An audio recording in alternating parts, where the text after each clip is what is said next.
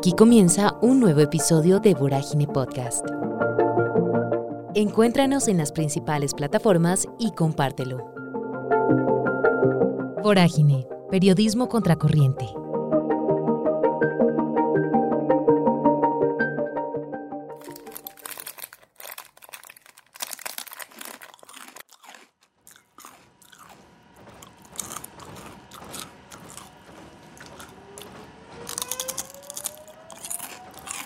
La alimentación humana saludable es un derecho que el Estado tiene que resguardar y promover. No es un asunto menor.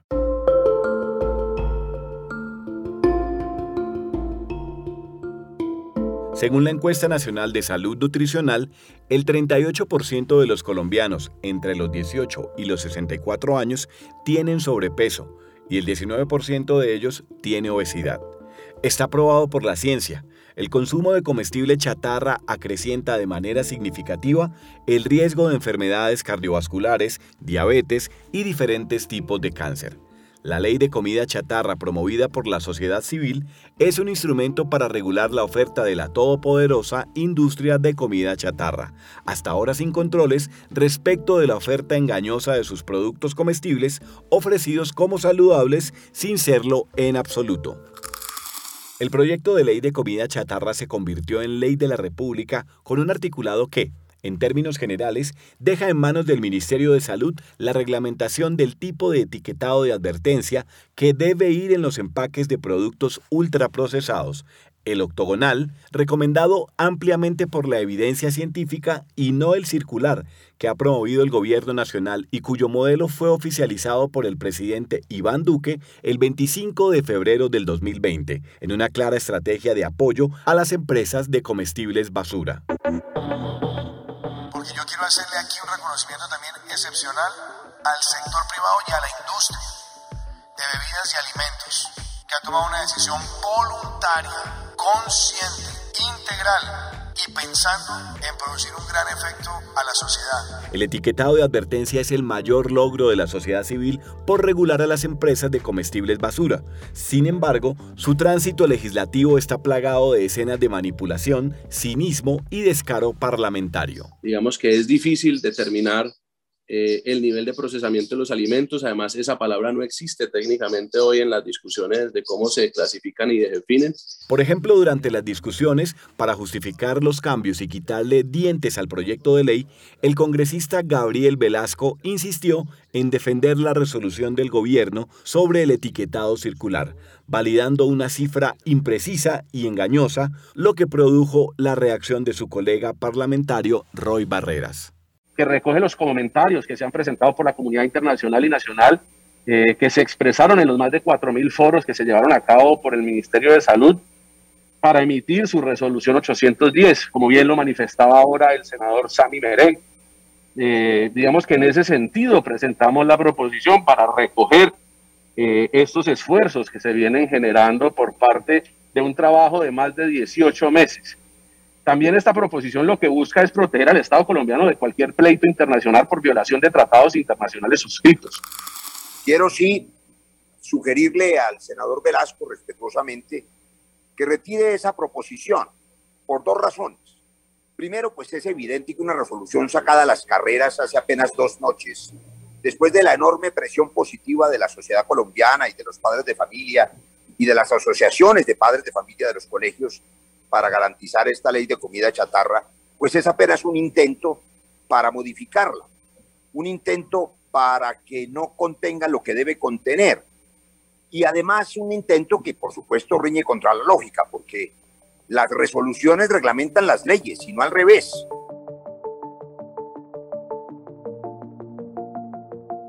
Como no tiene sentido, yo entiendo el afán, digamos, de algunos lobistas pero la cifra que le dieron pues eh, no resiste el análisis.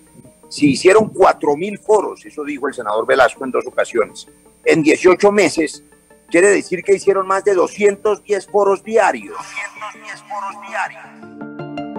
Del total de artículos propuestos sobre el etiquetado de advertencia nutricional, solo algunos sobrevivieron hasta la promulgación final del presidente de la República, hace ya seis largos meses. En general, todos esos artículos convertidos en ley transitaron un proceso comparable al de las materias primas en las fábricas de comida chatarra.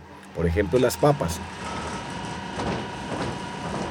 que son transformadas con adiciones ingentes de sodio, grasas saturadas y saborizantes artificiales.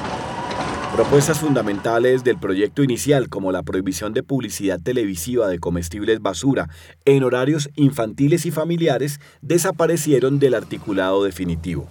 La iniciativa legislativa fue engullida con un apetito voraz. En buena parte, gracias a los incentivos de los empresarios, a los bolsillos y a los estómagos de sus parlamentarios escuderos subalternos.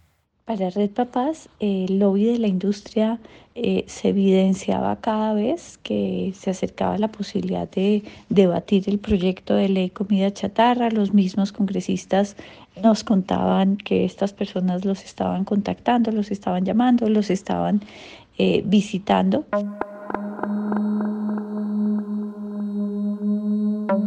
Se veía también eh, presencia de todos ellos en los momentos en que se debatían los proyectos de ley.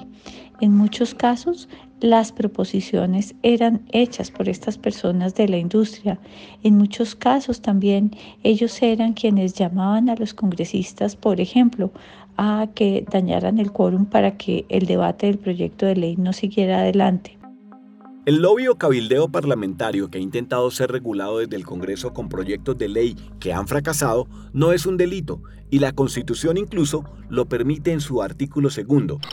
Facilitar la participación de todos en las decisiones que los afectan y en la vida económica, política, administrativa y cultural de la nación.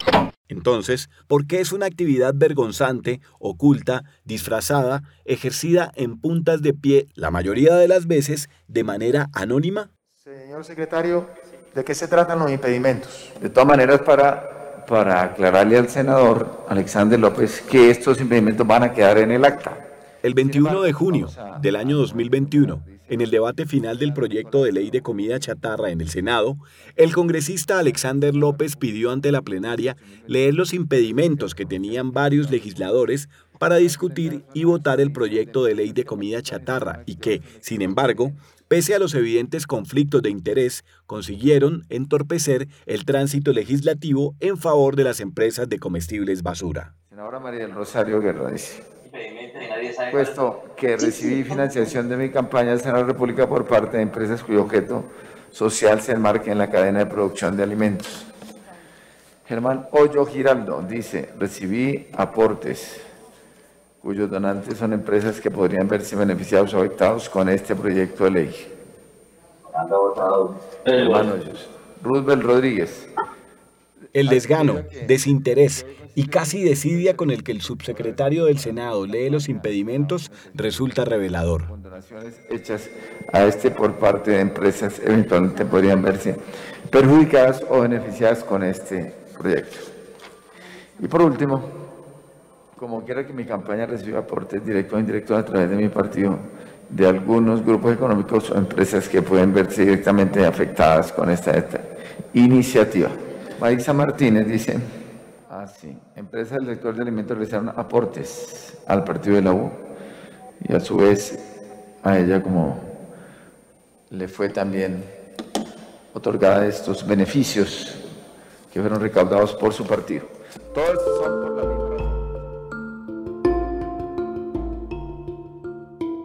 Una de las empresas lobistas contratadas por los empresarios de comida chatarra para asegurarle el favor de las mayorías en el Congreso es eConcept, organización que ofrece análisis macroeconómico para inversionistas en Colombia, entre otras labores. Uno de sus socios es Juan Carlos Echeverry, exministro de Minas y expresidente de la empresa colombiana de petróleos, Ecopetrol, quien ha sido opositor furibundo de un impuesto a las bebidas gaseosas, otra de las iniciativas naufragadas en el Congreso durante años por la presión de los industriales. Unas declaraciones del exministro y ahora empresario Juan Carlos Echeverry en Caracol Radio lo desnudan de pies a cabeza, porque pretendió disfrazar de análisis certero lo que en realidad era una defensa de las empresas que él representa y que le pagan por lavarles la cara. En otros países, ¿cómo es el ejemplo? Pues los impuestos a la grasa o al azúcar, impuestos, digamos, para generar salud, se pusieron de moda hace 10 años. El, pionero fue Dinamarca, Gustavo, y se incluyó ahí los aceites, los lácteos, la carne y el azúcar. Lo introdujo un gobierno de centro derecha porque se vio que uno de cada ocho daneses era obeso y buscaba mejorar la calidad de vida y el recaudo para, para Hacienda pues, de los tributos. Al año, un año después, el gobierno de centro izquierda lo abolió por las inmensas dificultades administrativas el aumento de los precios, la demanda de importaciones, la salida de empresas y la pérdida de empleos. El efecto sobre la salud fue incierto y no justificó mantenerlo. Y en México fue, aún peor. México tiene un problema de obesidad y diabetes muy grave y el impuesto a las bebidas azucaradas no cambió absolutamente nada. Entonces la evidencia internacional eh, indica que ha sido fallido, Gustavo. Para entorpecer los proyectos de regulación del consumo de azúcar y de productos ultraprocesados, los congresistas han acudido a la repetición desvergonzada de las tesis de la industria, a veces con puntos y comas. El 21 de junio del 2021, en el debate final del proyecto de ley de comida chatarra, la senadora Mila Romero planteó una proposición para eliminar el artículo que exigía el acompañamiento de los sellos de advertencia en las piezas publicitarias de productos ultraprocesados. La senadora alegó que aquello satanizaba a las empresas. El artículo 14 del proyecto de ley tiene un impacto negativo en las empresas micro, pequeñas y medianas de alimentos y bebidas en la industria publicitaria y no genera realmente un impacto positivo en la salud de los consumidores. En su exposición de argumentos, la senadora Romero dejó la sensación de que estaba leyendo un documento transcrito, no una justificación suya propia de su argumentación. Ojo, a menos que sean citas textuales, los congresistas tienen prohibido leer en sus intervenciones el consumo de alimentos con el sello de advertencia no implica a priori un daño en la salud, pues los mismos se dan por múltiples causas, incluido el abuso del consumo en algunos tipos de productos.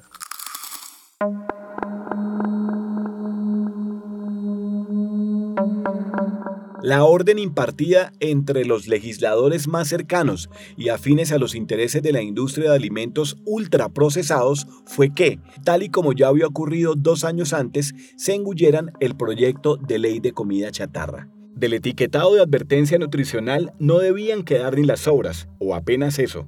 Al parecer, la voracidad de los empresarios de la comida basura solo es comparable con la de ciertos congresistas, insaciables pese a sus sueldos y prebendas oficiales que reciben con puntualidad y que se conocen con una alusión alimenticia reveladora e irónica. Dieta parlamentaria.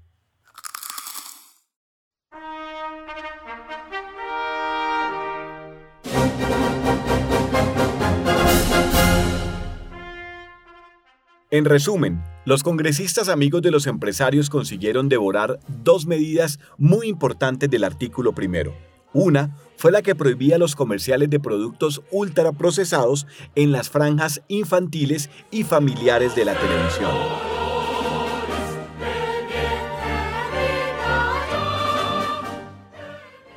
Gracias a ese gesto obsecuente de último momento, los fabricantes de comida chatarra pueden seguir contratando publicidad en los horarios de mayor audiencia infantil, sin importar los altísimos contenidos de azúcar, sal, grasas saturadas y aditivos químicos de sus productos.